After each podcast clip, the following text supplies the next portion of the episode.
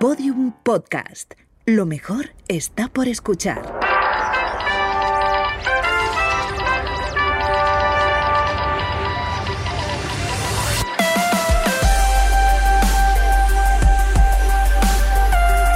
Tentación a Medianoche, un podcast que homenajea la radionovela escrita por Rafael Barón en adaptación de su novela homónima y realizada para la cadena Ser en el año 1973.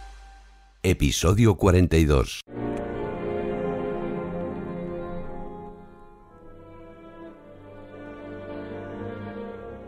Por completo ajena a los pensamientos de Daniel, Pilar escuchaba con atención las explicaciones que el empleado de la agencia le estaba dando sobre los objetos del escaparate. Esos vasos de cerámica roja sin esmaltar son muy típicos. Oiga usted, ¿y el santo aquel? Un icono pintado en vidrio. Abundan en las casas de Transilvania. ¿Dónde está eso? ¿Transilvania? En los Cárpatos. Ah, ya. Entonces los tendrán para protegerse contra los vampiros. ¿Y aquellos huevos? Son de Pascua, ¿no? Sí, y están decorados al estilo de Bucovina. Mmm, cuánta cosa. La tele también es muy maja. Sí, un tapiz de Oltenia. Ah, un tapiz. Claro, ya decía yo. ¿Qué dibujo tan complicado tiene? Eh, flores y animales estilizados sobre fondo blanco, rojo y azul. Una pregunta. Eh, Cuando vayamos a Rumanía, ¿podremos comprar un tapiz como este? Ah, Naturalmente. Mm, me chifla. Aquel bolso de cuero también es bonito, ¿eh? Y- Y la mar de original. ¡Qué adorno! Son motivos nacionales rumanos. Ya. Perdone, ¿a qué no sabe usted que me río? Pues eh, no, claro. Es que, mire, me estaba imaginando cómo vamos a volver a España. Eh, Cargaos de recuerdos típicos. Vasos, tapices, bolsos, huevos, santos de esos. Vamos, de todo lo que veamos durante la excursión. Eh, no habrá el menor problema. ¿Le parece a usted poco problema tener que ir de un lado para otro convertidos en mozos de cuerda? Bien, si le interesa informarse de alguna otra cosa, me refiero a las que hay en el escaparate, claro. Eh, pues sí, sí. Eh, ¿La foto de la derecha de dónde es? De Mamaya. Ay, Jesús, qué nombrecito. Ah, una de las mejores playas del Mar Negro. Sí que parece buena, sí. Todas las del litoral rumano lo son. ¿No tienen pozas? Ah, en absoluto. Se puede entrar en el mar e ir andando metros y metros y metros sin miedo a perder el pie. Usted, claro. ¿Qué va a decir? Ah, La verdad, siempre. A nosotros lo que más nos interesa, como comprenderá, es que nuestros clientes queden contentos. Y no lo estarían si les engañásemos. Eh, Era una broma. Eh, Supongo que, que no le habrá molestado. Por favor, señorita, ¿qué cabeza cabe? Bueno, eh, creo que ya no tengo que hacerle más preguntas. Eh, cualquier cosa que se le ocurra, estoy completamente a su disposición. Muchas gracias, muy amable. Eh, Vamos a ver si mi novio ha encontrado por fin alguna cueva misteriosa.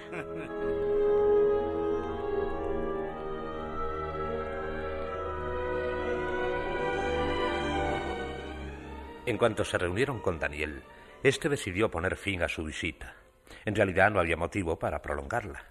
Todo está en orden, ¿no? Sí, señor Muñiz, desde luego. Entonces ya no tendremos que volver a ocuparnos del viaje hasta el día de la marcha. Eh, pero recuerden la hora de partida, ¿eh? El grupo saldrá de aquí en un autocar para Barajas. Mira que si llegamos tarde y nos quedamos en tierra, Daniel. Ah, no hay cuidado. Eh, Yo no lo diría tan seguro, ¿eh? Con el trajín que tendremos la víspera. Bueno, eso... Eh, figúrate si pasa algo y no podemos volver del Escorial con tiempo suficiente para estar aquí a la hora que sea.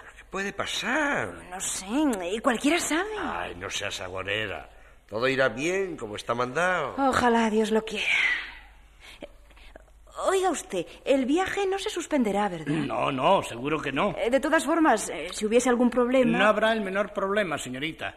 Puede usted estar tranquila en cuanto a eso se refiere. Además, es que- si lo hubiera, nos avisarían con tiempo. Naturalmente, aquí tenemos el teléfono de su casa y... Eh, No querrá usted decir eh, del hotel donde vive. Eso es, es cierto. Hotel o casa, ¿qué más da, peluca? No ha de dar. Cualquiera se fía de cómo cogen los recaos en un hotel. Acuérdate de la faenita que nos hizo tu patrona de París. ¿Cuándo? Cuando le dio por guardarse las cartas que llegaban para ti. Ah, es- sí, sí, es verdad. Pero eso, en fin, nada tiene que ver. Mm, eh, Bueno, eh, quedamos entonces en que ustedes me avisarán si surge algún problema. ¿eh? Desde luego, señor Muñiz, pero no se preocupen. Todo sucederá punto por punto de acuerdo con el plan previsto. Mejor. Pues no hay más que hablar. Hasta la vista y muchas gracias. Gracias a ustedes por todo. Adiós. Eh, buenos días. adiós. adiós. adiós.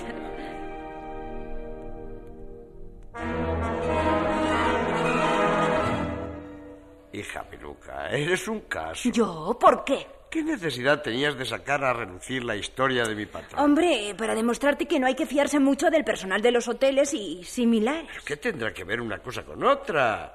Porque mi patrona de París fuese una bruja, vas a pensar mal de todo el gremio de hostelería. Pero no está bien que paguen justos por pecadores, chati. Pero esta parte, el tipo de la agencia, habrá pensado al oírte. Si este gacho estaba de patrona en París, ¿de dónde habrá sacado los cuartos para cotizar un viaje como el que van a hacer? Porque el viajecito es a la Gran Dumont, en avión, con hoteles de no sé cuántas estrellas, en fin. bah, que piense lo que quiera. Eh, También habrá pensado de mí que soy una desconfiada. Anda, ¿y eso? Es que, verás, cuando me estaba colocando el rollo de que las playas del Mar Negro son así y asao, vamos, una maravilla, le solté de pronto un... Usted claro, ¿qué va a decir? Que le sentó me parece como un tiro. Uy, qué ocurrencia, chati. Se me escapó, ¿qué quiere? ¿Y él? Me contestó muy digno y con sonrisita de conejo que a la agencia lo que más le interesa es que sus clientes queden contentos y que no lo estarían si les engañase. Natural. Si yo a pesar de eso hubiera insistido, pues estoy segura de que me habría jurado que me decía la verdad, toda la verdad y nada más que la verdad. Vamos, mm, poco más o menos lo mismo que hiciste tú cuando te pregunté si habías tenido en París algún lío de faldas. Eh, oye, supongo que no pensarás volver a las andadas. Después de tu juramento, Por eso, no tendría perdón de Dios si te hablase otra vez del mismo asunto. tanto que no. Eh, Si ahora lo he hecho ha sido porque, eh, porque me parecía que venía a cuento. Es decir, para explicarte lo tieso que se ha puesto el empleado de la agencia, a pesar de su aire finolis y de su sonrisita. Por otra cosa, no. Faltaría más. Creo en ti a pie juntillas. Como debe ser, chati. Entre nosotros no hay secretos ni cosas raras. Nunca lo sabrá, puedes estar segura. Cariño, sí. Cada vez más. A chorro. Eh, pero, oye, aquí en plena calle, eh, eh, será mejor que, que cerremos el grifo. ¿El grifo? ¿Qué grifo? El del cariño. Ah. Para que esos chorros no llamen la atención de la Eh, gente. Tú y tus miramientos. La gente chati ya está curada de espantos. Y nadie se asusta cuando ve a una pareja besándose o dándose una chuchoncete. Como en París, ¿verdad? Dichoso París. Oh, hombre, es un término de comparación como otro cualquiera. Antes mi madre si veía unos novios demasiado tiernos en mitad de la calle o en el cine, bufaba. Eso se creen que están en París, eh, porque había oído que en París las parejas se besaban por las buenas, sin andar escondiéndose, como nos escondíamos tú y yo. ¿Te acuerdas? ¿Sí? Que si me acuerdo. Pues no eran sabrosos ni nada aquellos besos que casi, casi nos parecían un pecado mortal. Es que lo prohibido siempre gusta más. Por eso, a veces cuando pienso en nuestro matrimonio, me preocupo. ¿Ah, sí? Eh, Cuando entre tú y yo no haya luz roja para nada, puede que te canses y te aburras y... Pero bueno. Eh, Sí, hijo, sí. Temo que la luz verde sea un peligro. Mira, Chati, ¿sabes lo que estoy sospechando? No. ¿Qué?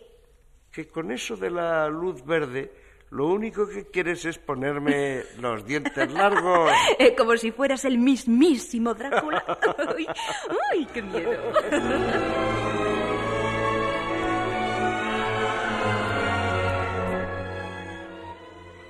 Mientras fundía su risa con la de Pilar, Daniel recordó, sin desearlo, algo que ella le había dicho unos días antes al preguntarle por su vida amorosa en París. Dime la verdad. Mira que si me engañas y luego me entero será peor. Me hará más daño. No por el jaleillo en sí, sino, sino por tu mentira. Por haberme hecho comulgar como una tonta con ruedas de molino. Esta idea, la posibilidad de que Pilar llegara a enterarse de su secreto, le atormentaba en ocasiones. Pero siempre la rechazaba, seguro de que tal contingencia no se produciría. No hay miedo. París y la otra están demasiado lejos para que puedan preocuparme. Y Piluca no tiene por qué enterarse de la verdad.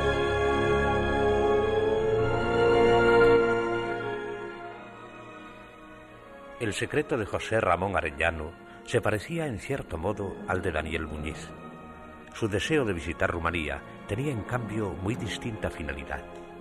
Y ahora estudiaba la mejor manera de hacerlo realidad sin despertar la suspicacia de su madre, pues en caso contrario, la respuesta de doña Isabel sería rotunda y negativa.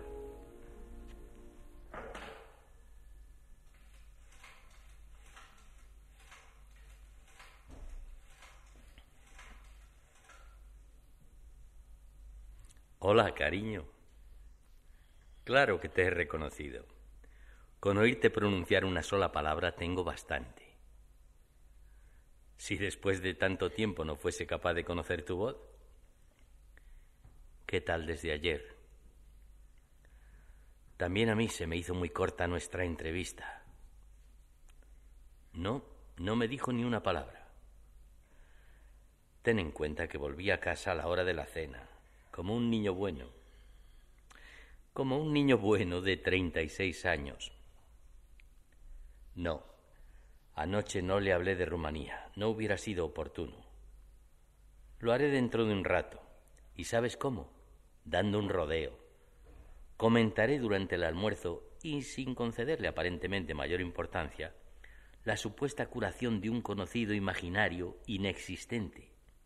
Lo haré de pasada, dejando caer en su imaginación la semilla, la idea del viaje. Ya sabes mi opinión. Si se lo propusiera abiertamente, le faltaría tiempo para decir que no, solo por llevarme la contraria. Tiene que ser a ella a quien se le ocurra la idea de ir a Rumanía. Si finjo desinterés o incredulidad sobre los resultados obtenidos por la doctora Aslan, mi madre se apresurará a ponerse en el lado contrario. Sí, ya te diré. Sí, te llamaré luego. O si no, telefonéame tú. Pasaré toda la tarde en el estudio. Sí, de acuerdo. Hasta luego, cariño. Un beso. Adiós.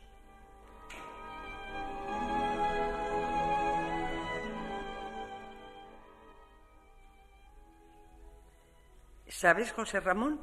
Tu hermana se ha dignado ponerme cuatro líneas. Alguna más serán. Eso importa poco. En el fondo, se nota que lo ha hecho por, por cumplir. De modo que hubiese podido ahorrarse la molestia por mí. ¿Y qué te dice? Cuatro tonterías para salir del paso. ¿Están bien? Ella sí. ¿Cómo quieres que esté? Ni siente ni padece. Así es muy fácil gozar de buena salud. En cambio, mi queridísimo yerno. ¿Está enfermo? Por lo menos fastidiado. El pobre. No seas mala, mamá.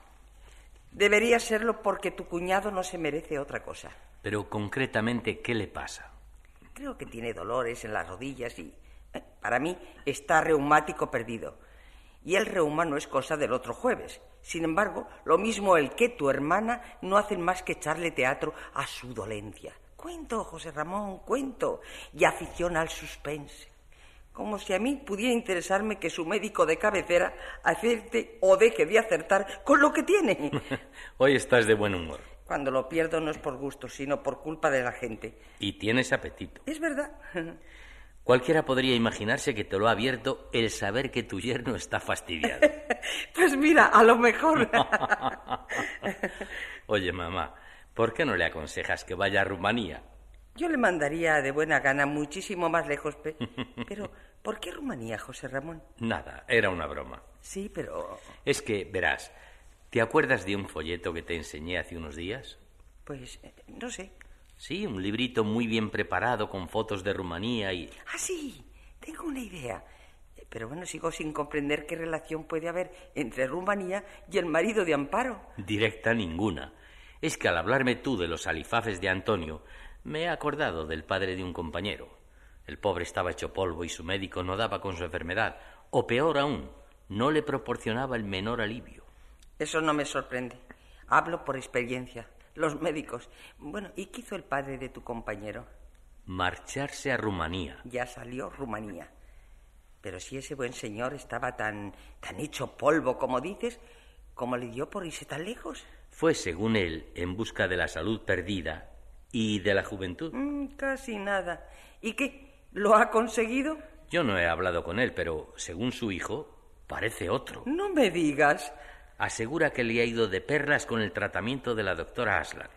Aslan, Aslan. Oye, eso me suena. A la fuerza tiene que sonarte. El nombre de la doctora Aslan aparece en la prensa frecuentemente. Se dice que con sus medicamentos está obteniendo resultados asombrosos. Claro que yo, para creerlo, tendría que ver a sus pacientes y... Bueno, ¿y por qué ha de ser tan incrédulo, José Ramón? Es que los milagritos, la verdad... ¡Qué tontería! Igual dijiste hace años, cuando te hablé del señor de Alcalá de Henares. Pusiste en cuarentena sus dotes. Bueno, porque sí. Sin embargo, ya viste luego lo bien que me fue con el tratamiento que me puso. Si no lo hubieras dejado... Bueno, eso no viene al caso, José Ramón.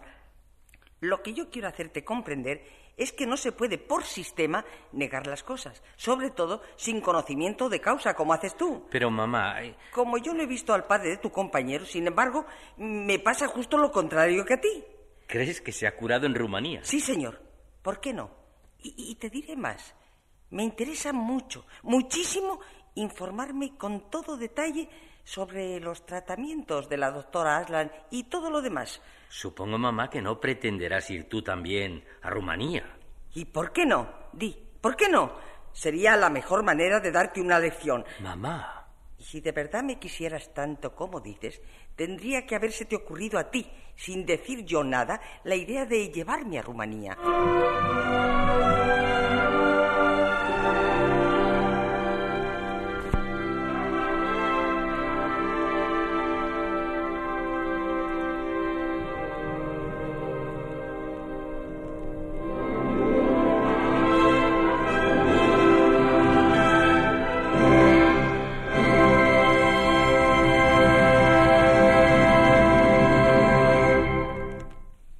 Escucharon ustedes el capítulo 21 de Tentación a Medianoche y dentro de unos segundos podrán oír un avance del próximo episodio de esta interesantísima novela de Rafael Barón.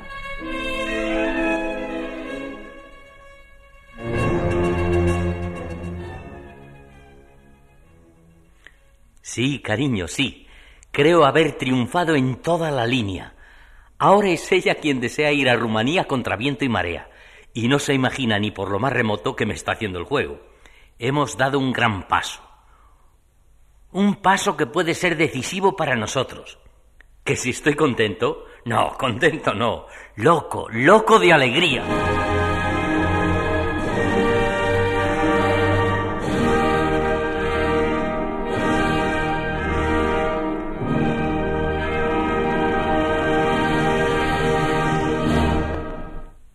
Tentación a Medianoche han actuado hoy por orden alfabético María Arias, Rosa María Belda, Luis Durán, Rogelio García y Joaquín Portillo.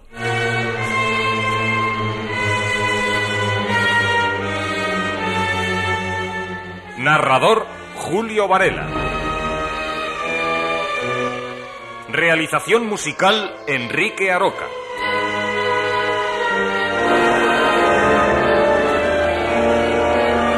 Dirección José Fernando Dicento.